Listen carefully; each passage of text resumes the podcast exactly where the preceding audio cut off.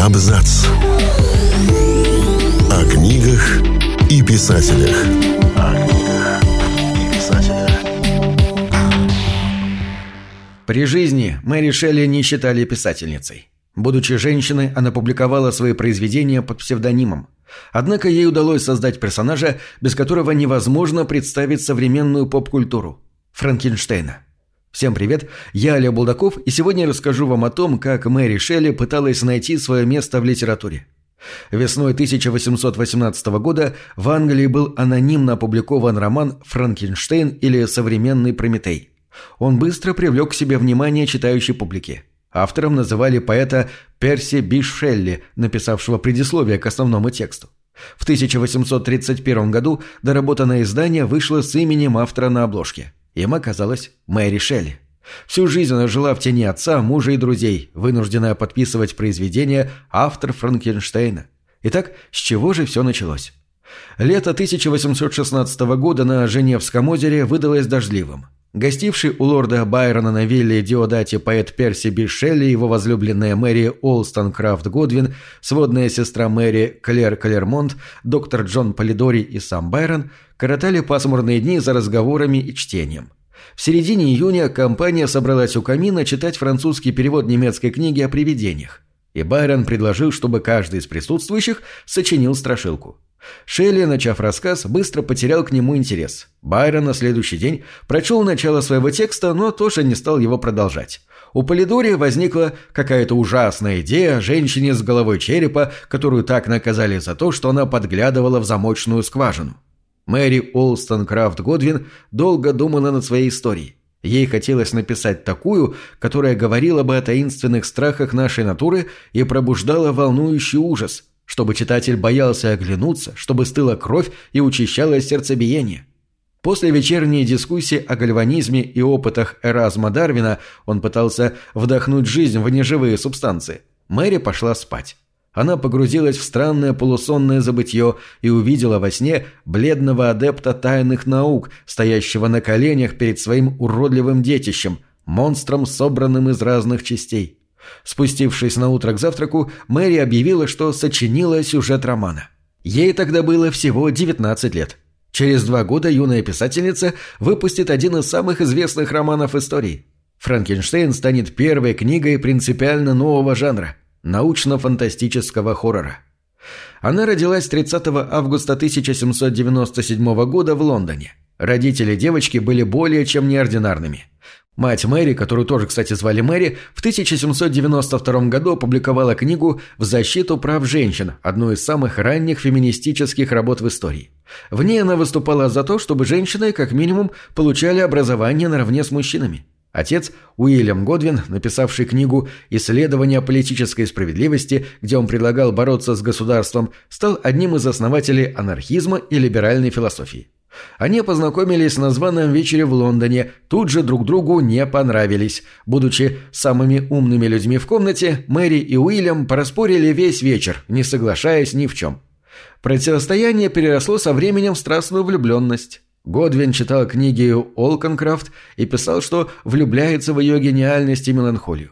Оба родителя Мэри, прогрессивные, свободолюбивые, не хотели связывать себя узами брака – в философском трактате «Политическая справедливость» Годвин писал, что брак – это худший из монополий и выступал за отмену самого этого института. Но для своей возлюбленной и своей дочери он решил сделать исключение.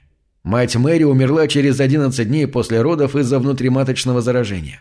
Уильям Годвин, чтобы справиться с потерей, сел разбирать бумаги жены и работать над трудом, посвященным ей. Годвин откровенно описал ее романы и влюбленности в других мужчин, две попытки самоубийства, взгляды. Он хотел увековечить не только женщину, которую любил, но в первую очередь человека выдающихся заслуг. Их дочь росла любознательным, дерзким ребенком с очень хорошим воображением. Ее детство проходило в доме отца, на улице с экзотическим названием «Улица живодеров».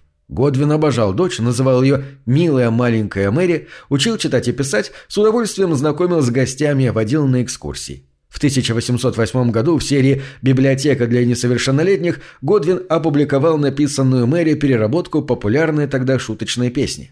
В 15 лет Мэри встретила поэта Перси Шелли. Ему было 20, он был женат, красив и отчислен из Оксфорда за атеизм. В Уильяме Годвине он видел своего наставника, приходил в его дом почти каждый день, но в конце концов потерял интерес к философу, потому что обратил внимание на его дочь. Перси и Мэри гуляли, читали вместе, лежа на могиле матери Мэри. Поэт посвящал девушке стихи. «Гляди, гляди, не отвращай свой взгляд, читая любовь в моих глазах влюбленных». Годвин, в целом выступавший за свободные отношения, вновь оказался не способен подтвердить философские теории практикой. Он не хотел, чтобы его славная, совсем юная Мэри связывала жизнь с женатым, ненадежным Шелли. Но влюбленных не остановило неодобрение отца. Перси и Мэри сбежали в Европу. Они жили без денег, постоянно переезжали с места на место. Перси не мог развестись, его законная супруга ждала ребенка. Мэри забеременела и в 1815 году потеряла их с Перси дочь. Вскоре после этой потери Мэри записала сон, который мог оказать влияние на сюжет Франкенштейна. «Мне приснилось, что мой маленький ребенок снова ожил, что он был только холодным и что мы потерли его перед огнем, и он выжил. Если кто-то еще и послужил источником вдохновения для создания образа Виктора Франкенштейна, то это был лорд Байрон, который всегда следовал своему воображению и потакал страстям. Весной 1816 года Байрон, спасаясь от скандала после развода, уехал из Англии в Женеву, где как раз и встретился с Перси Шелли, Мэри Годвин и Клэр Клермонт. Морализаторы называли их «Лигой инцеста». Франкенштейне Мэри не случайно подняла тему создания нового существа без участия женщины. После смерти дочери она в 1816 году родила сына, но в 1819 он умер от малярии. Дочь Клара Эверина, родившаяся в 1817 году, в следующем же году умерла от дизентерии. В 1822 году у Мэри случился выкидыш во время пятой беременности, и она чуть не погибла. Ее преследовали и смерти друзей и близких. В 1816 году совершила самоубийство ее сестра Фанни, чуть позже в том же году законная жена Перси Шелли. Мэри и Перси тогда смогли наконец официально пожениться. Мэри переживала из-за неудачных родов и винила мужа в смерти их детей. Перси постоянно увлекался другими женщинами. В июне 1822 года Перси Шелли отправился в плавание на лодке, его тело прибило к берегу 10 дней спустя. Поэта опознали по атомикам Софокла и Китса в карманах. Шелли кремировали на пляже в присутствии Байрона, жены и других друзей. Сердце сгорело не полностью, его останки Мэри забрала себе и хранила до самой смерти. В 1824 году в Греции умер лорд Байрон. Мэри сокрушалась в дневниках. В 26 лет я нахожусь в состоянии пожилого человека. Все мои старые друзья ушли и мое сердце сжимается, когда я думаю о том, как мало у меня связей с миром. Свое одиночество и отчужденность от мира Мэри выбрала темой нового романа, который написала через 8 лет после Франкенштейна. Действие последнего человека, опубликованного в 1826 году, происходит в 21 веке. После ужасной чумы выживает только один человек. В своем апокалиптическом романе Мэри пыталась увековечить память о Шелли и Байроне. Один из героев погибает во время шторма, другой умирает в Константинополе. Переводы и очерки Мэри выходили анонимно, а на обложках романов писали только автор Франкенштейна. К 1848 году Шелли начала страдать от того, что, видимо, было первыми симптомами опухоли головного мозга. Болезнь не диагностировали до декабря 1850-го, когда у Мэри началось онемение правой ноги и нарушение речи.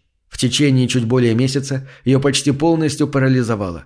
Писательница умерла в Лондоне 1 февраля 1851 года, попросив похоронить ее вместе с матерью и отцом. Почти все работы Шелли со временем оказались забыты. Франкенштейн, однако, остается одной из наиболее известных, издаваемых и часто экранизируемых книг в истории. Ее главный герой, монстр, созданный ученым Виктором Франкенштейном, появляется во множестве произведений с оригинальным сюжетом, от ранних черно-белых фильмов до комиксов. А в произведениях фантаста Азика Азимова описан комплекс Франкенштейна – боязнь механических людей. В 2021 году первое издание романа купили на аукционе за более чем миллион долларов. Это рекордная сумма среди книг, написанных женщинами. На этом все. Читайте хорошие книги. Книги — это двери, что выводят тебя из четырех стен. С ними ты проживаешь другие жизни, а свою умножаешь в тысячу раз. Тысячу раз.